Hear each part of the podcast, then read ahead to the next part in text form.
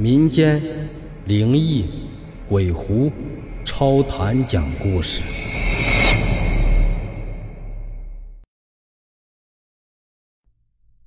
书接上文，只不过究竟是什么样的墓才能让鬼来开门呢？一股腥风从里面卷了出来，同行的瘦猴皱了皱眉，疑惑的说道：“ 有。”血的味道，还是新鲜的。前方的黑暗中传来嘶哑难听的声音，像是有很多女人在唱歌，腔调怪异的很。我们顺着声音走过去，发现过道尽头是一扇虚掩的石门。许文浩拿着洛阳铲探了探，没有任何异动，我们便陆续走了进去。这是一间不大的石室，木顶修成内外两环，外环挂满了早已腐烂风干的人头，长长的头发像是布幔一样垂下来，十分的惹人视线。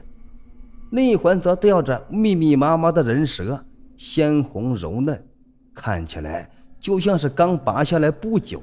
它们有规律的卷曲震动。那些歌声正是从这些舌头上面传来的。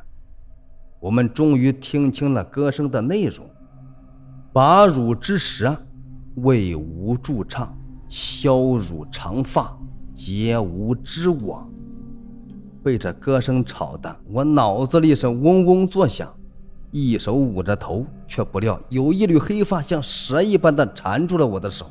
我赶紧叫道：“小心！”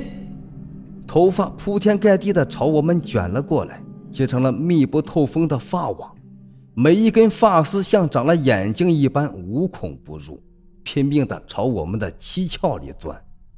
冷不防有一小缕头发钻进了我的嘴巴，缠住了我的舌根，用力之大，像是要将我的舌头生生的拔出来一样。情急之下，瘦猴掏出打火机点燃。本来就干枯的头发瞬间窜起了火舌，上方的人头惊恐地张开嘴，却什么声音也没有发出来。被烧焦的头发卷了回去，把一颗颗人头烧的是面目全非。火焰不断的拔高，室内温度开始上升。我突然看到周围墙壁开始融化，从里面掉出一大堆白花花的玩意儿。哎。是蜡墙！赵四爷惊呼出声，那些舌头还在唱着：“断如手足，故无之强，而被后人骨血既亡。”那些从墙里掉出来的东西，竟然是数不清的残肢断臂，他们都还鲜活的，像被刚砍下来的一样，疯狂的朝我们涌来。断肢的皮肉不断裂开，从中爬出大大小小的尸鳖。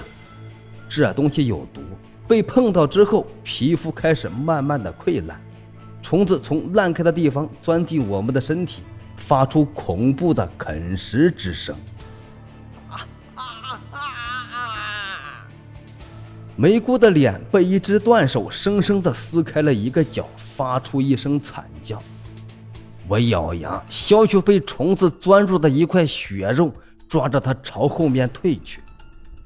赵四爷他们三个已经是自顾不暇，尤其是许文浩，那个看起来白白净净的青年，被虫子咬得全身都是窟窿，皮肉碎屑落了满地，一边惨叫着，一边拼命抓挠自己的伤口。我心头一动，这样的伤口已经足够致命。可许文浩的叫声还是这样的中气十足。那么，梅姑，你看好他们。我吩咐一声，又冲了回去。潮水般的虫子涌到我的身上，从毛孔里钻入，食肉啃骨，痛不欲生。我拼了老命才跑到石室的正中央，那些被吊着的舌头就在我的头顶上，他们还在唱歌。我一边忍痛，一边拔刀，把他们一条一条的砍了下来，狠狠的踩烂。随着最后一条舌头被我踩在脚下时，我只觉得眼前一片漆黑，双膝一软，跪倒在地上。再睁开眼时，我发现那些人头、断肢、长发还有虫子都不见了。梅姑和赵四爷他们都瘫在地上，身上没有任何的伤口，唯独许文浩。身体扭曲的躺在地上，右手三根手指深深的插进了自己的喉咙。他，他是自杀的。梅姑脸色惨白的说：“忍受不了那个痛苦，戳穿了自己的喉咙。”我们都忍不住脊背发寒。这间石室被布下了幻阵。除非破除那些作为阵眼的舌头，否则陷入其中的人最终都是崩溃发疯致死。赵四爷深深地看了一眼许文浩的尸体，疲惫地说道：“哎呀，哎呀，咱们继续走吧。”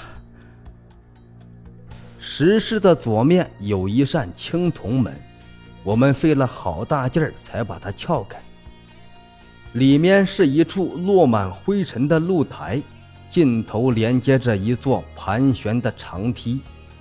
这座长梯像是依托山势而建，自下而上的盘旋着。从露台边缘往下望，只能看到一圈一圈阴暗的轮廓。有风带着水汽从下面吹上来，味道很怪。